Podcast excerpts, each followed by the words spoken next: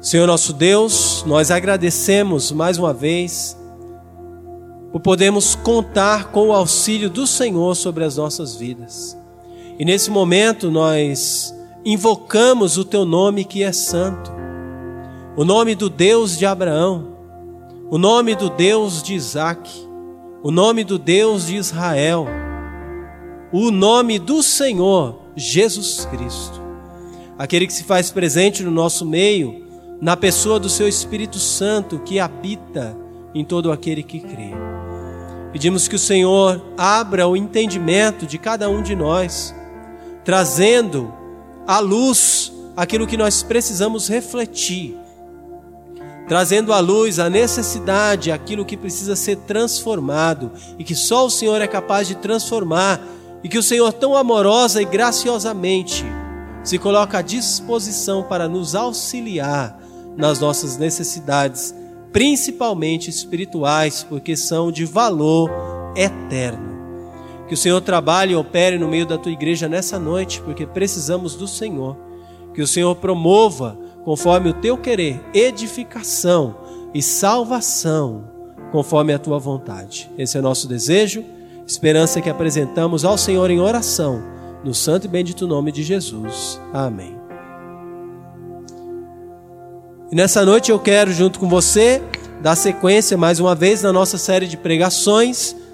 Ah, essa, se não me engano, é a pregação de número 15 dessa série, ah, que eu tenho dado o tema Lições de Fé.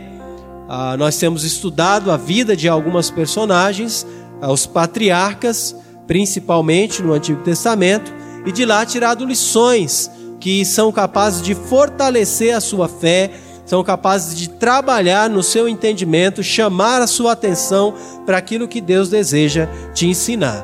O nosso exemplo de fé nessa noite será Isaac, e o trecho que nós vamos abordar se, se encontra em Gênesis capítulo 26. Então você pode abrir a sua Bíblia lá. Gênesis 26, nós estamos dando sequência na nossa pregação da semana passada. Gênesis 26. Abra sua Bíblia lá, acompanhe comigo e descubra aí nesses poucos versos quais as lições que Deus deseja te ensinar para que você aprenda a viver pela fé, fazendo a vontade do Senhor na sua vida.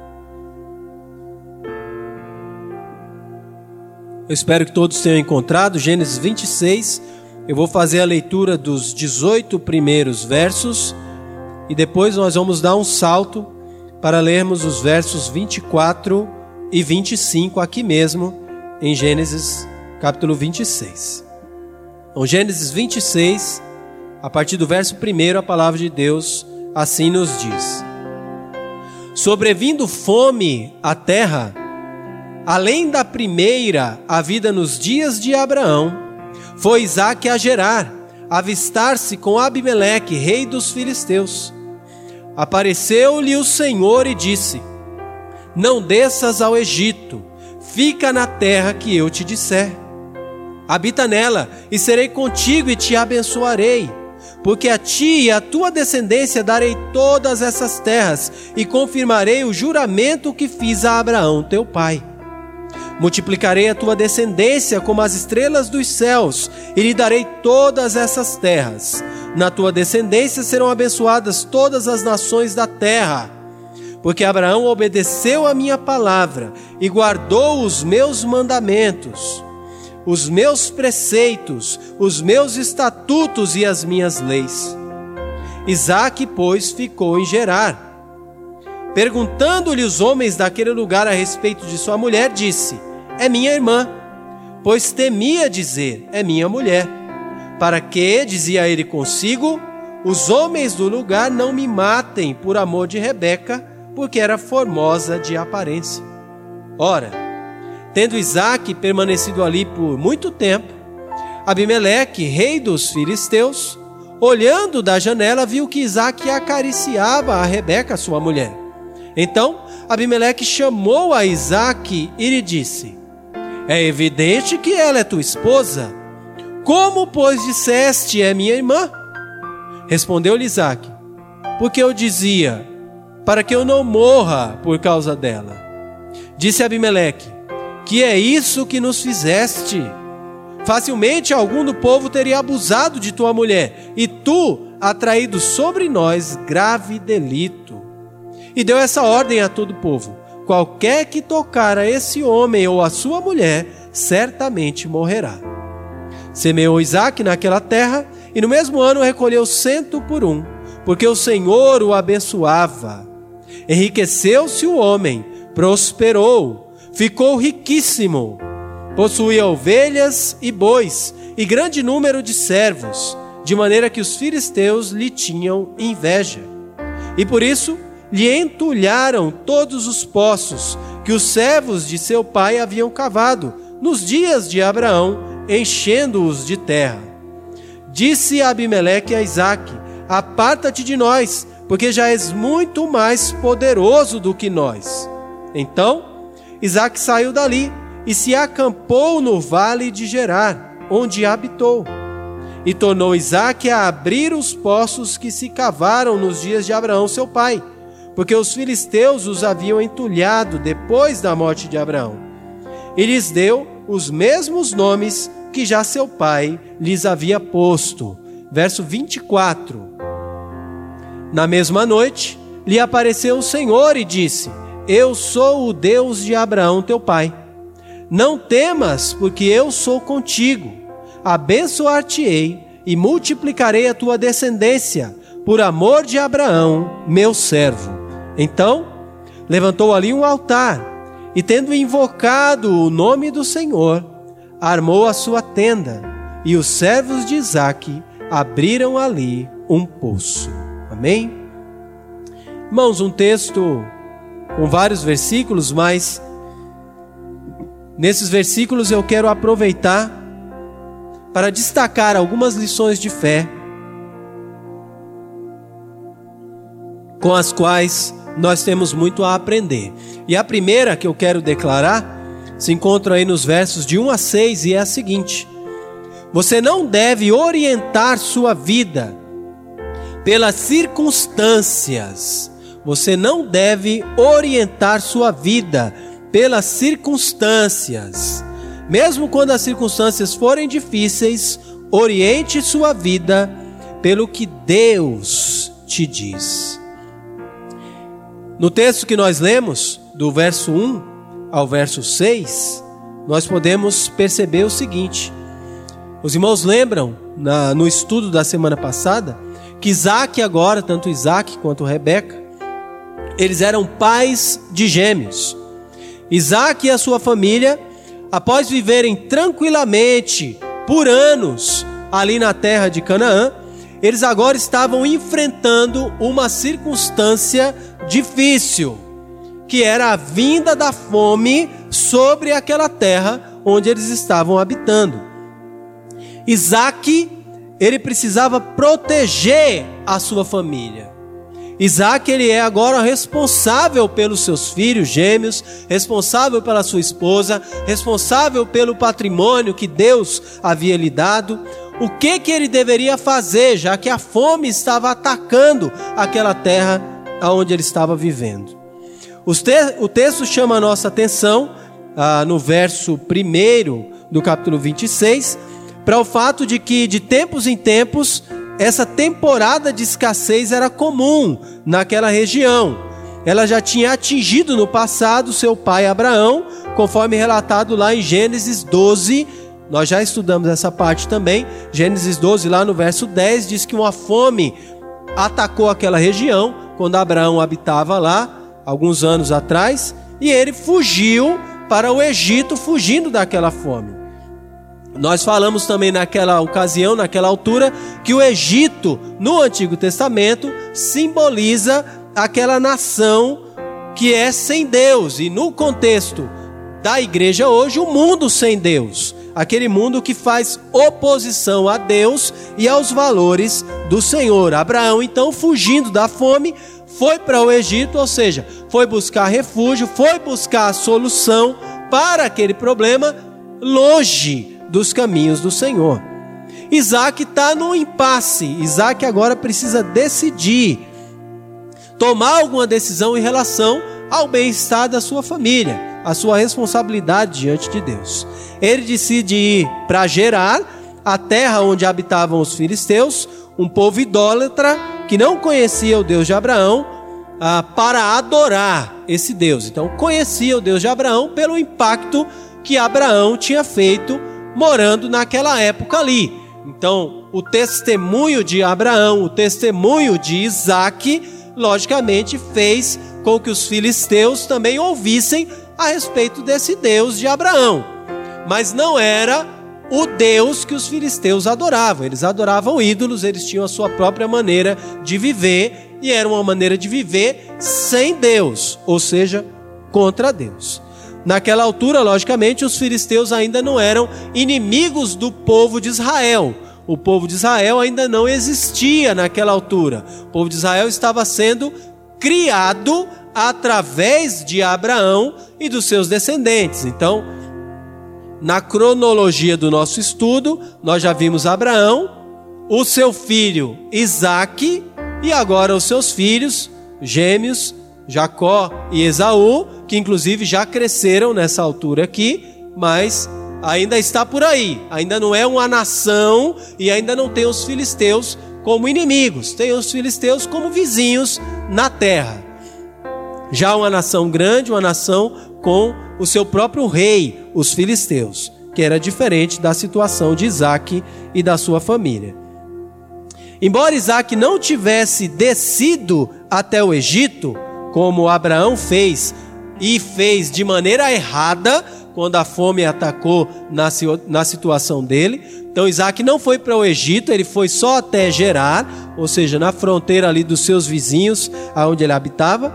O texto parece indicar que essa era a intenção de Isaac, mesmo que ele não foi até o Egito, parece que ele queria ir. Ele estava se deslocando ali para os filisteus e parece que de lá o seu plano era seguir até o Egito também, a semelhança do que fez Abraão. O texto não fala o que que Isaac foi fazer lá em Gerar. Ele foi se encontrar com Abimeleque, mas não fala o que que eles foram conversar, qual era a intenção no final das contas de Isaac. Mas é possível que ele queria verificar a gravidade da fome também ali na região vizinha, saber se ali nas suas terras, aonde a fome tinha chegado, se na vizinhança também estava tão difícil quanto lá.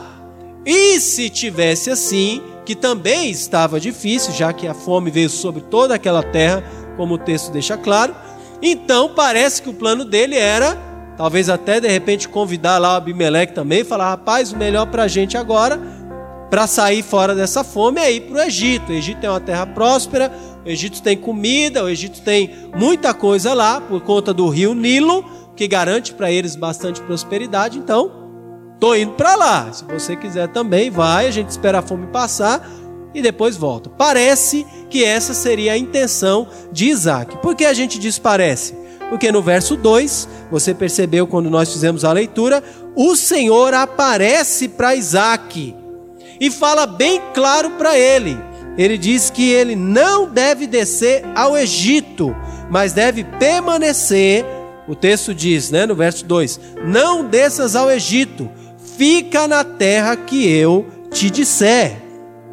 Deus ainda faz promessas para Isaac, dizendo que se ele atendesse à vontade do Senhor, às palavras do Senhor, ficando naquela terra e não indo procurar a solução dos seus problemas no Egito, naquela terra, ante Deus, então Deus faz as seguintes promessas: serei contigo, te abençoarei, te darei todas essas terras, confirmarei o juramento que fiz a Abraão, teu pai, multiplicarei a tua descendência como as estrelas do céu, e na tua descendência serão abençoadas todas as nações da terra. Então, a situação aqui a que a gente vê é essa: Isaac se deparando com a fome, olhando para sua família, sabendo que lá no Egito ele vai encontrar comida, mas recebendo agora uma orientação, uma ordem direta de Deus para não ir para o lugar da comida, mas para ficar no lugar da fome. Agora com a garantia de que se ele permanecesse ali, tanto Deus com a sua presença, como as bênçãos e as promessas de Deus estariam sobre ele. Deus ainda faz mais. Ele relembra Isaac do exemplo de fidelidade e obediência de Abraão. Quando Abraão foi provado, então Abraão respondeu com obediência para com as expectativas de Deus. Ele diz aí no verso, nesses versos que nós lemos, até o verso 6, dizendo: sobre Abraão, que Abraão obedeceu a minha palavra, guardou os meus mandamentos, guardou os meus preceitos, guardou os meus estatutos e guardou as minhas leis. Então Deus destaca, Deus enfatiza: olha, Isaac, você vem de uma família, você vem de uma descendência de alguém que confiou em mim. E a recompensa por ter confiado em mim é, é o seu bem-estar, é, eu estou cuidando de você porque eu fiz promessas ao seu pai e ele confiou em mim e obedeceu. E essas promessas e essa obediência valeu a pena. Então agora, o que a gente vê aí é o momento da decisão. Isaac, ele começa a perceber a circunstância. Ele tem algo que ele pode pegar, ele tem algo que ele sabe que é certo, é seguro, é descer para o Egito, e com certeza lá ele vai encontrar comida. Lá ele vai ter a provisão para sua família. Só que ele sabe que essa não é a vontade de Deus para a vida dele. Ele não está com dúvida quanto a isso. Deus apareceu para ele, Deus falou diretamente para ele o que que Deus esperava. Então ele sabia, ele poderia ir ao Egito, mas e sabendo que estava indo contra Deus.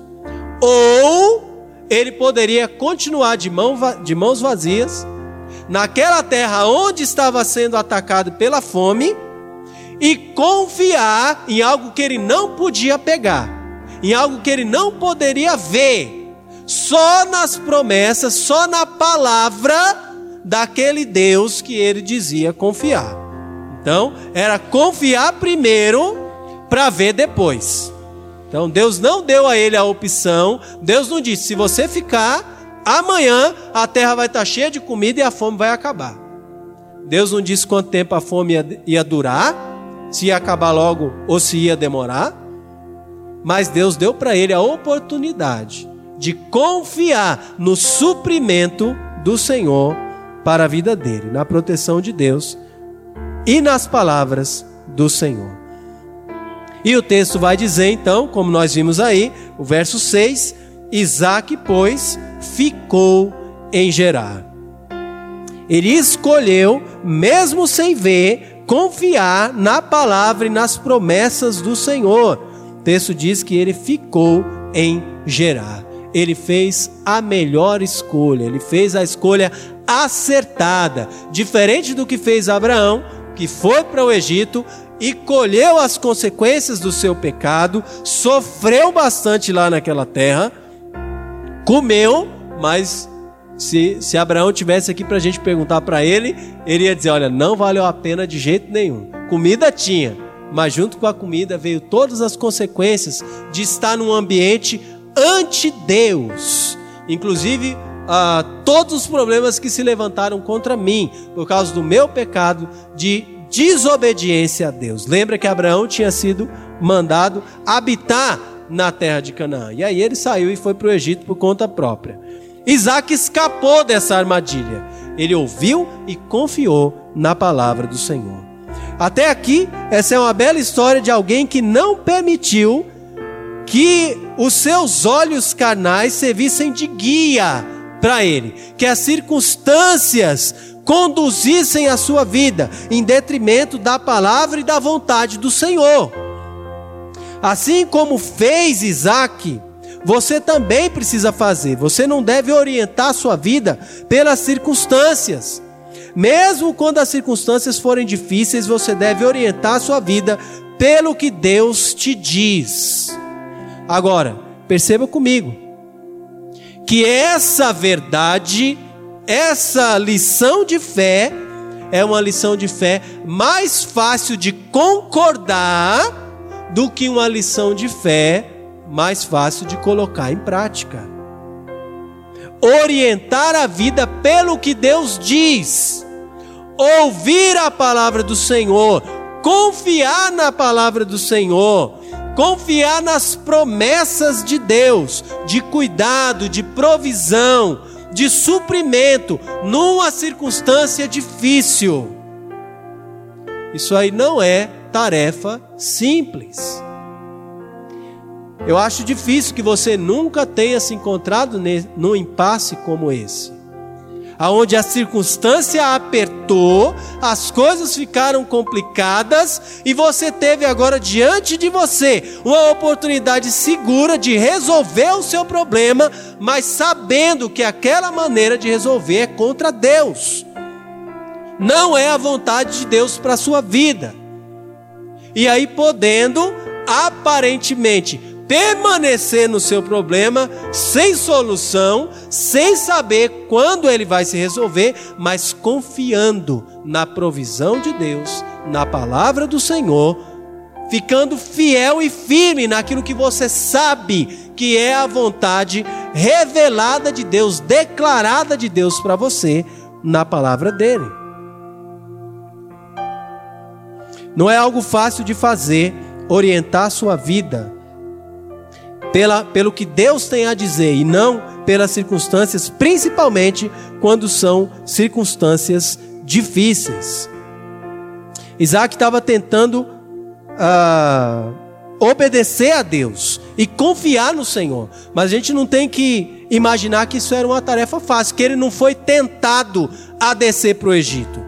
Aí você olha, você que é pai de família, assim como eu, imagina sua família correndo o risco de passar necessidade, você sabendo que tem uma maneira de contornar aquilo, mas que para aquilo você precisa abandonar aquilo que Deus tem te dito que é a vontade dele.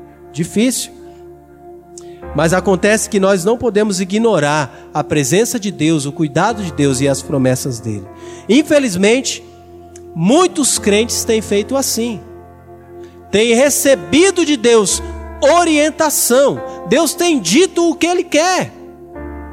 Mas Deus também tem provado.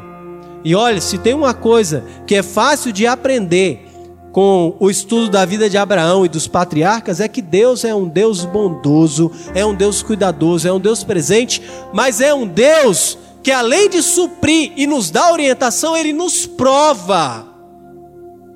Ele espera que confiemos nele. Mas Ele não olha só a nossa fé lá no fundo do nosso coração, sem nunca permitir que as circunstâncias nos deem oportunidade de mostrar que essa fé lá no fundo do coração existe mesmo e é verdadeira. Então Deus me dá, Deus te dá oportunidades de mostrar se a sua confiança nele é verdadeira. E essas oportunidades vão aparecer. O que acontece é que muitos crentes têm preferido escolher aí o caminho do Egito. Têm preferido escolher naquela hora a saída mais fácil. Aquilo que vai ajudar, vai resolver aparentemente. Mas que eles têm plena consciência que é o caminho contrário à vontade de Deus. E aí, muitas vezes ainda vão dar desculpas esfarrapadas Isaac podia falar assim: eu vou descer para o Egito, e Deus sabe que eu preciso descer para o Egito. Ele falou que não, disse para não ir, mas eu vou. E se Deus aparecer para mim de novo, eu já sei o que, que eu vou dizer. Deus, mas o que, que eu ia fazer? Aqui tinha fome. Eu sou pai aqui de dois filhos, eu tenho família. Eu ia deixar minha família morrer de fome? Não é o Senhor que diz que a gente tem que cuidar da nossa família? Seria até uma boa desculpa, né? Talvez alguns de nós até aceitassem essa desculpa. O problema com ela é que ela não ia adiantar de nada, já que a vontade de Deus estava claramente revelada. Deus apareceu especificamente para Isaac para dizer: não vá, não desça para o Egito. Em relação a você, será que você é um desses que tem procurado o caminho mais fácil e depois tentado se justificar diante de Deus com uma porção de desculpas esfarrapadas? Será que você é um filho que na escola prefere imitar os seus colegas lá na escola? Quando você vê eles fazendo aquilo que você sabe que é contra Deus, eu coloquei aqui alguns exemplos. Seus colegas de classe lá talvez estão falando palavrão, talvez eles estão conseguindo copiar ou anotar a, as perguntas, as questões da prova e estão passando para você, para você copiar também. Talvez eles estão namorando, ou como é mais comum né, hoje em dia, ficando lá na escola, se relacionando, se envolvendo emocional, às vezes até sexualmente na escola, escondido dos pais. Talvez você é um filho que esteja aqui e que esteja lá na sua escola experimentando drogas ou experimentando uma bebida, um cigarro, porque os seus colegas estão lá, a circunstância está fazendo pressão sobre você, e mesmo você sabendo que é errado e que Deus não aprova aquilo, que aquela não é a vontade de Deus, que Deus te diz algo diferente, mesmo assim, você se deixa guiar pela circunstância e se envolve com essas coisas. E aí depois talvez vai usar uma desculpa dizendo: "Ah, mas quem é que nunca fez isso?" Todo mundo está fazendo assim. Como é que eu ia dizer não? Ah, eles me obrigaram. Talvez eles iam até me bater. E eles iam me chamar de gay. E não sei o quê. E aí você vai inventar as suas desculpas. Mas você precisa lembrar e precisa saber: Deus não aceitará nenhuma desculpa. Se Deus tem deixado clara a vontade dele para você, o que você tem é diante de você a opção de obedecer a Deus ou de ir pelos caminhos, pelos atalhos desse mundo, fazendo aquilo que você sabe que é errado. Não adianta você querer se justificar diante de Deus dessa maneira. Deus não vai aceitar desculpas ali naquela hora. O que você tem é que aceitar a palavra do Senhor, confiar nele, confiar nas maravilhosas promessas que vêm de Deus, para aqueles que decidem permanecer em obediência a ele, orientar a sua vida pelo que Deus diz para você, para que você veja a diferença das bênçãos de Deus sobre a sua vida, assim como Isaac estava experimentando também. Talvez você está aqui, você é um simples funcionário ou talvez você trabalha por conta própria, ou até tem alguém que trabalha para você. Não sei qual é o seu caso. O que, que você tem feito na hora que as circunstâncias se mostram difíceis? No caso de Isaac, lá era uma fome. Talvez no seu caso seja alguma circunstância difícil lá no seu trabalho. Quando a coisa aperta, o que, que você tem feito? Você tem se orientado para fazer, tomar atitudes que refletem aquilo que Deus já te disse que é a vontade dele na palavra dele? Ou você tem se tornado um murmurador, reclamando de tudo lá no seu trabalho, porque ficou mais difícil, porque está mais complicado, porque não está recebendo em dia, ou alguma coisa desse tipo? Descontando sua frustração lá nas outras pessoas. Será que você tem começado a burlar as leis para você poder tirar proveito, já que a situação não está fácil para ninguém? Então vamos aproveitar e vamos fazer, vamos trabalhar. Tudo bem que não é um trabalho legal, não é um trabalho honesto. Eu tenho que vigiar direitinho para, de repente, ninguém me ver aqui na hora que eu estou fazendo isso. Mas a gente tem que fazer tem que sobreviver.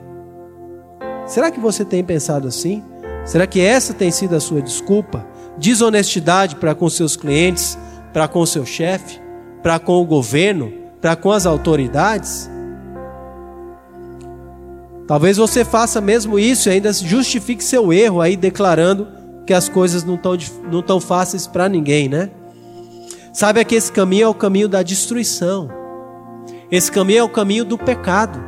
Esse caminho é a direção do Egito. É afastar-se de Deus e deixar de contar com as ricas bênçãos do Senhor sobre a sua vida. É um caminho que não vale a pena. E se você tem andado nesse caminho, se arrependa agora. Aproveite. Talvez foi para isso que Deus trouxe você aqui nessa noite para chamar a sua atenção sobre isso, para que você confesse o seu pecado a Cristo, para que você peça para que Ele te fortaleça para confiar nele e a partir de hoje agir de uma maneira diferente, sabendo que Ele é capaz de, mesmo na dificuldade, suprir sobre as suas necessidades, desde que você dê ouvido à sua voz e não às circunstâncias. Você precisa orientar a sua vida pelo que Deus te diz. No lar, você tem deixado as circunstâncias difíceis abalar o seu relacionamento com a sua família? Será que quando tem problemas, discussões lá, você começa a ignorar o que Deus diz e pegar o atalho, pegar o caminho mais fácil? Começa a gritar, começa a agredir dentro de casa, seu marido, sua esposa, seus filhos, começa a desrespeitar? Ou será que você tem apelado para o que Deus tem revelado na palavra dele, apelado para o perdão, apelado para o exercício do amor dentro do seu lar. Será que você sai falando mal, difamando seu marido, sua esposa, seu filho, por alguma coisa errada que ele está fazendo dentro da sua casa? Ou você faz aquilo que Deus já te orientou? Você ora por ele, você aconselha seu marido, sua esposa, seu filho. Nós temos orientação de Deus, precisamos orientar a nossa vida por aquilo que Deus diz e não pelas circunstâncias difíceis que vêm apertar a nossa vida e nos provar. É uma oportunidade de mostrar que existe verdadeira fé em Deus no seu coração. Se você orientar a sua vida pelo que Deus diz e não pelas circunstâncias. Confie no Senhor. É algo que vale a pena. Quando você faz isso, quando você se apresenta diante de Deus, falando: Deus, o negócio aqui está ruim, eu não sei como é que resolve, está aparecendo portas de oportunidade que eu acho que resolveria o meu problema, mas para isso eu preciso pecar. Para isso eu preciso fazer o que o Senhor não quer. Então eu não vou entrar por essas portas.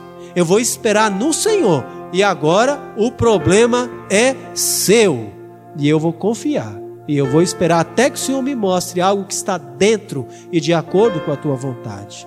Quando você faz isso, tanto você recebe benefícios das bênçãos de Deus sobre a sua vida, quanto o nome de Cristo, o nome que você carrega como cristão, é glorificado e ele recebe a glória que ele merece receber, porque ele é o Senhor sobre todas as coisas. Tem uma segunda lição de fé que você pode aprender aqui, ela se encontra nos versos de 7 a 11. E eu quero declarar é a seguinte: você não deve mentir. Você não deve mentir. Mesmo quando você estiver com medo ou houver risco, diga a verdade e confie na proteção do Senhor. Veja aqui os versos de 7 a 11 novamente. Perguntando-lhe os homens daquele lugar a respeito de sua mulher, disse: É minha irmã, pois temia dizer: É minha mulher. Para que, dizia ele consigo, os homens do lugar não me matem por amor de Rebeca, porque era formosa de aparência. Ora, tendo Isaac permanecido ali por muito tempo, Abimeleque, rei dos filisteus, olhando da janela, viu que Isaac acariciava a Rebeca, sua mulher. Então Abimeleque chamou a Isaac e lhe disse: É evidente que ela é tua esposa. Como, pois, disseste a minha irmã? Respondeu-lhe Isaac, porque eu dizia para que eu não morra por causa dela. Disse Abimeleque: Que é isso que nos fizeste? Facilmente algum do povo teria abusado de tua mulher, e tu atraído sobre nós grave delito. E deu essa ordem a todo o povo: Qualquer que tocar a esse homem ou a sua mulher, certamente morrerá. Muito embora Isaac não tivesse imitado seu pai Abraão, descendo lá para o Egito, ele decide, mesmo ali na terra dos filisteus, ficando onde Deus disse para ele ficar, imitar a mesma estratégia pecaminosa do seu pai. Ele vai e diz que Rebeca é a irmã dele. Ele fala isso para os filisteus. Então os homens olham lá, vê aquela mulher bonita, a esposa dele era formosa, e eles começam a perguntar: quem é essa aí com você? Ah, é minha irmã. E o texto explica que na cabeça dele, ele achava que isso era uma coisa boa, ia ter vantagem. Na verdade, o pensamento dele aí era um pensamento, como no caso de Abraão, um pensamento de autoproteção, de autopreservação. Ele não estava pensando em Deus, ele não estava pensando na esposa, ele não estava pensando na família, ele estava pensando, como diz o ditado, no umbigo dele, né? Então, rapaz, eu acho que se eu chegar aqui e não falar, falar logo que ela é minha esposa, alguém vai chegar, me mata para ficar com ela. Então eu vou dizer minha irmã, e aí, seja o. Nem seja o que Deus quiser, né? Seja o que for. E eu vou dizer que ela é minha irmã. Esse era o pensamento dele. Logicamente, ela não era irmã dele coisa nenhuma, tá? Era só uma mentira que ele estava fazendo para tentar se proteger. Ah, e o texto fala então que Deus operou providencialmente sobre as circunstâncias. E depois de um tempo, ele contando essa mentira, a mentira, como diz aí na expressão de hoje em dia, né? A mentira colou por algum tempo. Os filisteus ficaram pensando que Rebeca era irmã dele mesmo, até o rei, o Abimeleque. Mas um dia Abimeleque estava lá olhando da janela e viu ele acariciando a irmã que não era irmã coisa nenhuma, né? A esposa. E aí o texto mostra que logo na hora Abimeleque percebeu aquela arrumação toda lá, chamou Isaac e intimou ele, né? E disse: Olha, que loucura é essa, rapaz? O que, que você está fazendo? Você não está percebendo? Está evidente que essa mulher aí é sua esposa. Eu vi você acariciando ela aí de um jeito que só o marido é que faz com a mulher. Ela não é sua irmã, coisa nenhuma. Por que, que você está fazendo isso? Qual que foi a sua intenção em mentir aqui para nós? Agora ele está diante do rei. No caso de Abraão, ele estava também diante de um rei, era o rei do Egito, faraó. Agora Isaac está diante do rei dos filisteus, Abimeleque. E aí ele dá aquela desculpa furada lá, né? Ele fala: Ah, eu pensava que eles iam me matar por causa dela, então aí eu contei essa mentira, mas eu não quis fazer mal para ninguém, não era nada demais. Na verdade, eu estava com muito medo de falar alguma coisa e morrer. Então, o senhor vai entender e tal. E veio com aquela, aquela conversa que a gente já sabe como que é, porque a gente também já fez assim algumas vezes. A verdade é que Abimeleque, o rei pagão filisteu, é quem dá uma lição de moral em Isaac explicando que a mentira de Isaac é que colocou a vida dele em risco. Porque se ele tivesse falado a verdade, Abimeleque já ia ter feito o que agora, depois de descobrir a verdade, ele acaba fazendo. Ele diz: Olha, você contou essa mentira pensando que estava te ajudando, mas é o contrário. Você falou que era sua irmã. Desse jeito, qualquer filisteu ia se aproximar e abusar dela. E olha só o mal que você ia trazer sobre o nosso povo. Naquela altura, Abimeleque já tinha percebido que as bênçãos de Deus estavam sobre Isaac. Ele sabia, conhecia ah, o testemunho de Abraão ali naquela região. Esse Abimeleque que não é o mesmo Abimeleque da época de Abraão, tá? Abimeleque aqui funciona não como um nome, mas como um título ah, dentre os filisteus. Então é como Faraó é um título aplicado para diferentes reis no Egito. Abimeleque também, nesse contexto aqui, é um título aplicado para vários reis. Então aqui é uma outra geração já, é um outro Abimeleque, mas ele conhecia a bênção de Deus. E ele sabia que se alguma coisa tivesse acontecido com Isaac ou com Rebeca, e viria castigo de Deus sobre aquela terra. E aí ele diz: olha, e logicamente, depois que tivesse acontecido alguma coisa, ia sobrar para Isaac também. Então eles iam procurar Isaac, porque todo o mal que viesse sobre eles ia ter vindo por culpa de Isaac. Então Abimeleque fala: nada a ver. O que você fez é que colocou a sua vida em risco, a vida da sua família em risco e a vida do meu povo e da nossa nação em risco. Agora sim que eu conheço a verdade, eu vou tomar providência. E o texto diz então que ele deu a ordem ah, que dizia: qualquer que tocar esse homem e sua mulher certamente morrerá. Perceba que é a providência de Deus, é a ação de Deus usando um rei pagão, alguém que não temia a Deus, alguém que não tinha nenhum compromisso com o Senhor, para usar o seu próprio povo para proteger Isaac, mesmo depois de Isaac ter feito uma arrumação dessa, ter pecado contra Deus. A ordem aí foi para que houvesse proteção e que quem tocasse em Rebeca ou então em Isaac que fosse morto. Era uma pena de morte para quem não obedecesse. Perceba como Deus estava trabalhando. Isaac havia mentido porque estava com medo. Ele acreditou que o risco de falar a verdade era grande demais. Ele julgou que as consequências de ser verdadeiro poderiam levá-lo à morte. Mas a verdade é que o que quase acabou com a sua vida e com a vida da sua família foi a mentira que ele contou. A mentira não trouxe nenhum benefício para ele. Na verdade, trouxe foi um monte de problema. Imagina quanto tempo ele teve que ficar evitando estar junto da sua esposa, porque ele estava tentando sustentar aquela mentira diante dos filisteus. Então a mentira nunca ajuda. A mentira nunca traz benefício de fato. O que a mentira faz é nos coloca dentro de uma prisão. E muitas vezes o nosso medo é o medo das consequências de falar a verdade. Mas muitas vezes a gente não percebe que piores são as consequências de permanecer no erro e na mentira. Principalmente se nós vivemos na presença do Senhor Deus. O nosso Deus não é um Deus de mentira, ele é um Deus de verdade. Será que você também tem agido assim? Será que você está tentando agora mesmo, ou talvez até já por algum tempo, sustentar uma mentira na sua vida? Uma mentira que você tem medo de abandonar, de confessar e de trocar ela pela verdade de Deus, só porque você acha arriscado as consequências de assumir um compromisso com a verdade?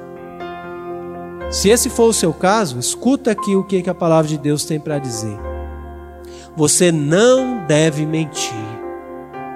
A mentira não tem te ajudado até hoje, nem vai te ajudar daqui para frente. Mesmo quando você estiver com medo, mesmo quando houver risco, você achar que as consequências podem parecer grande demais, você precisa assumir um compromisso com a verdade, dizer a verdade e confiar na proteção do Senhor. Muitas pessoas querem seguir a Deus, mas elas parecem esquecer que Deus é o Deus da verdade.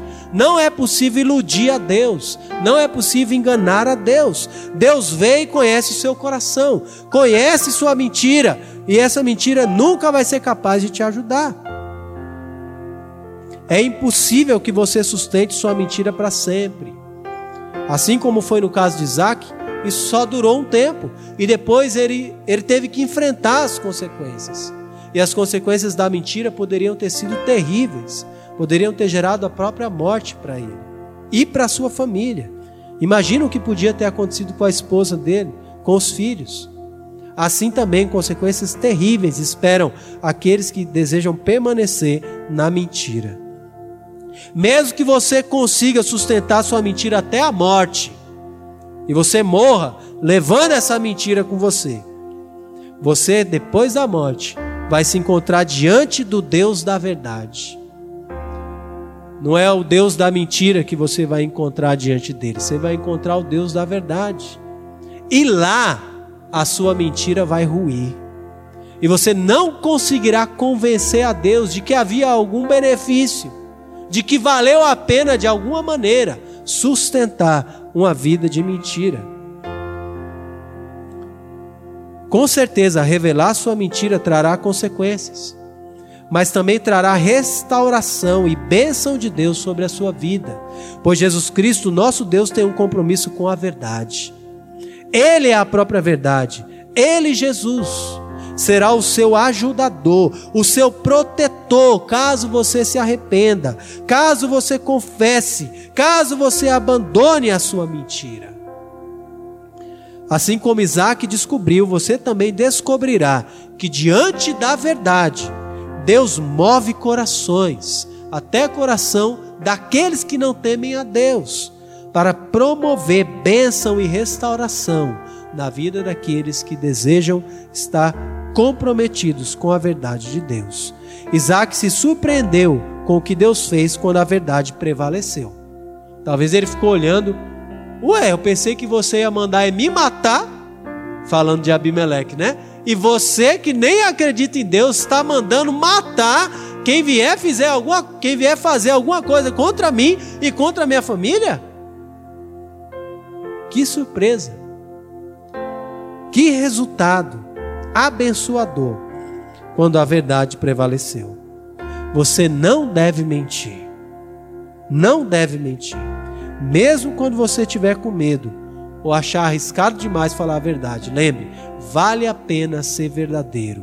Vale a pena permanecer do lado de Deus, dizer a verdade e confiar na proteção do Senhor, para que dali para frente a sua vida reflita a verdade do Senhor nosso Deus.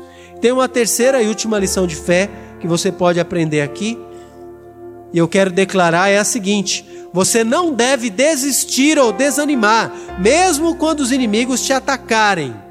Deus estará com você. Persevere. Você não deve desistir. Muitos crentes vão aí e depois começa a desanimar e começa a desistir quando os ataques se levantam sobre a vida. A verdade é que a vida do crente não está livre de sofrer ataques. E ataques têm sim o potencial de desanimar, de tentar o crente ao desânimo e à desistência. Mas é necessário, assim como Isaac fez, perseverar. Veja aí os versos, a partir do verso 12. Semeou Isaac naquela terra e no mesmo ano recolheu cento por um, porque o Senhor o abençoava. Enriqueceu-se o Senhor, prosperou, ficou riquíssimo. Possuía ovelhas e bois e grande número de servos, de maneira que os filisteus lhe tinham inveja. E por isso lhe entulharam todos os poços, que os servos de seu pai haviam cavado nos dias de Abraão, enchendo-os de terra. Disse Abimeleque a Isaac: Aparta-te de nós, porque já és muito mais poderoso do que nós. Então Isaac saiu dali e se acampou no vale de Gerar, onde habitou. E tornou Isaac a abrir os poços que se cavaram nos dias de Abraão, seu pai. E lhes deu os mesmos nomes que já seu pai lhes havia posto. Verso 24 e 25. Na mesma noite, lhe apareceu o Senhor e disse: Eu sou o Deus de Abraão, teu pai, não temas, porque eu sou contigo. Abençoar-te-ei e multiplicarei a tua descendência por amor de Abraão, meu servo. Então levantou ali um altar e, tendo invocado o nome do Senhor, armou a sua tenda e os servos de Isaac abriram ali um poço. Embora nosso texto não declare diretamente, tudo indica que Isaac reconheceu o pecado dele, de contar aquela mentira. Agora a verdade prevaleceu, ele se arrependeu, ele ele estava morando na terra dos filisteus, a terra onde a fome estava, aonde Deus tinha falado para ele ficar, mas ele ficou, mas ficou em desobediência, ficou mancomunado com a mentira diante de Deus. E parece que mesmo habitando lá, não chegou a passar fome, mas as coisas também não desenvolveram. Agora que a verdade prevaleceu, o texto parece indicar que ele se, de fato se arrependeu a verdade prevaleceu e as bênçãos de Deus começaram a alcançá-lo. A partir do verso 12 aí você viu o que que o verso, ah, o que que o nosso texto está dizendo. Que ele semeou e recolheu a cem por um, ou seja, cada um que ele plantou, o texto não diz plantou milho, cada um que ele plantou deu cem. Olha aí, é uma boa colheita, né? Quem é que não quer plantar para colher cem daquilo que você plantou? Então diz que ele começou a ser abençoado, começou a prosperar, ficou riquíssimo, teve bens, ovelhas, grande número de servos, começou a se destacar no meio daquele povo. Tudo isso porque ele se arrependeu e abandonou o seu caminho mau de mentira. O texto dá a entender isso. Vale a pena viver em obediência e em verdade diante do Senhor. Mas aí o texto fala que na hora da bênção, tudo corria bem, as coisas estavam mil maravilhas, Isaac ali adorando a Deus, as coisas prosperando no lugar que Deus tinha mandado ele ficar, agora com a consciência tranquila, falando a verdade diante de Deus, andando com a sua mulher no meio do povo filisteu. E diz que os filisteus começaram a olhar aquilo e começaram a sentir inveja, porque a, as bênçãos do Senhor estavam recaindo sobre Isaac, não sobre os filisteus. Logicamente, Isaac estava vivendo apegado a Deus em obediência ao Senhor, e os filisteus na idolatria. Então a bênção de Deus estava sobre Isaac e sua família. E a inveja, então, começou a aparecer, junto com a inveja, os ataques dos filisteus. Os filisteus começaram a entulhar com terra aqueles poços dos quais Isaac ah, tirava água para a sua sobrevivência ali, para as suas coisas do dia a dia. Isso era uma afronta muito grande naquela época. Aquela região é, é uma região de escassez de água. Então, é difícil cavar um povo. Lembra, a tecnologia era diferente de hoje, né? Não era só chamar a empresa e mandar cavar o poço lá e pagar. Tinha, era difícil cavar o poço, demorava até para achar onde tinha água, era difícil. Então os filisteus começaram a atacar e começaram a entulhar o poço. Até guerras começavam quando um povo entulhava o poço de outro povo. Porque como é que a gente vai viver? Vamos pegar água de onde agora? Está querendo matar a gente? Então essa era a ideia. Quero que você morra. Essa era a mensagem transmitida quando o poço era entulhado. Tá? Então é eles que eles estavam fazendo. Se isso não bastasse, vem o Abimeleque e expulsa Isaac daquela terra. Fala: olha, agora a gente não quer você aqui mais, não você está muito abençoado, você está prosperando demais, você está maior do que nós, sai daqui. Aqui não. Acho que você está. As coisas aqui é nossa, pega o seu caminho. Né? E expulsou ele de lá. Agora ele teve que ir morar lá no vale desértico lá do Gerar. Olha só, estava tudo prosperando e agora vieram os ataques. Era motivo suficiente para Isaac falar: Rapaz, mas Deus disse que ia ser comigo. Deus disse que ia me abençoar. Deus fez um bocado de promessa. Falou que eu ficasse aqui nessa terra e agora?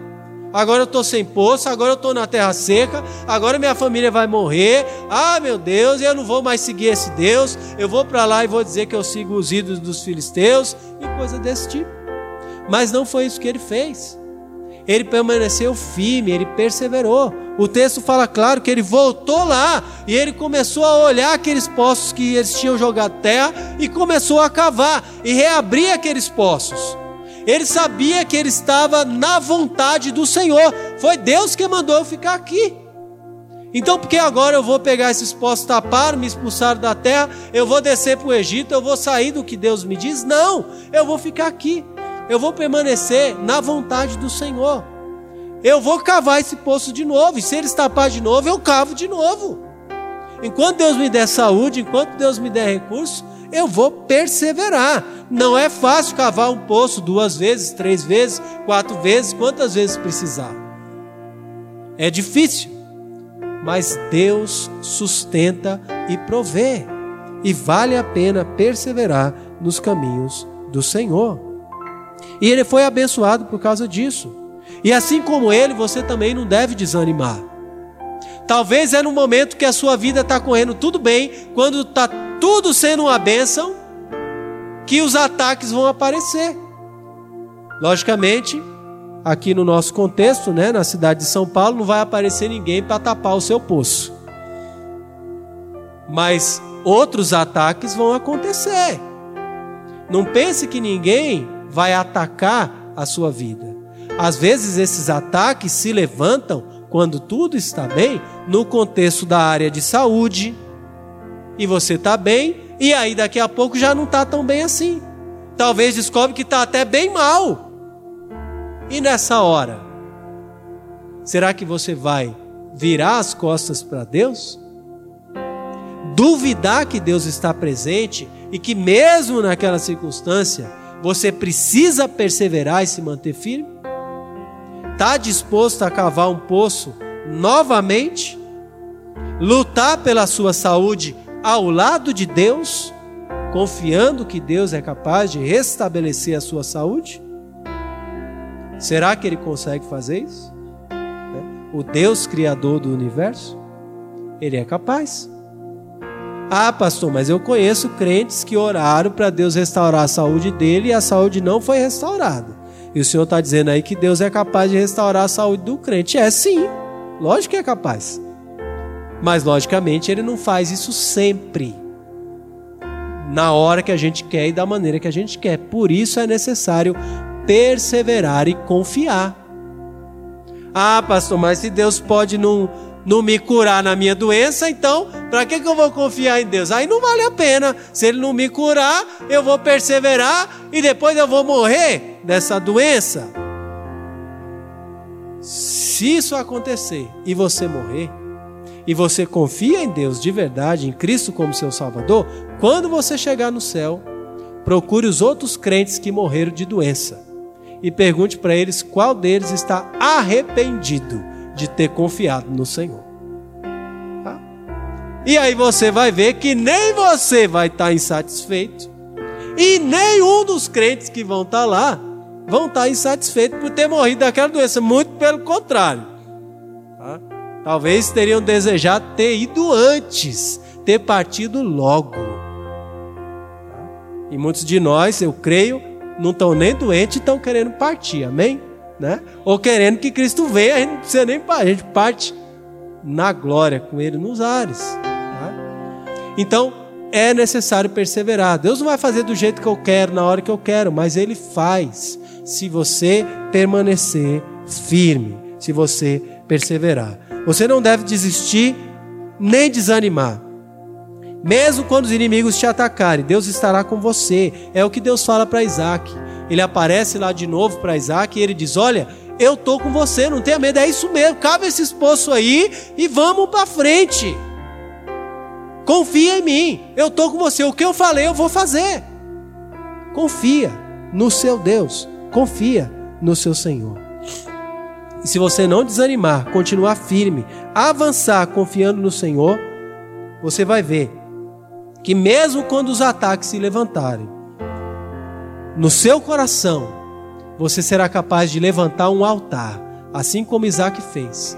Levantar um altar no seu coração, depositar naquele altar a sua confiança em Cristo, a sua adoração a Ele e seguir em frente, assim como Isaac fez. O texto diz que ele então depois armou a sua tenda, cavou mais um poço e disse: Eu vou cavar um poço, vou abrir a minha tenda e vou ficar aqui, e Deus vai me abençoar porque eu quero obedecer a esse Deus, eu confio nele, eu sei que ele cuida de mim.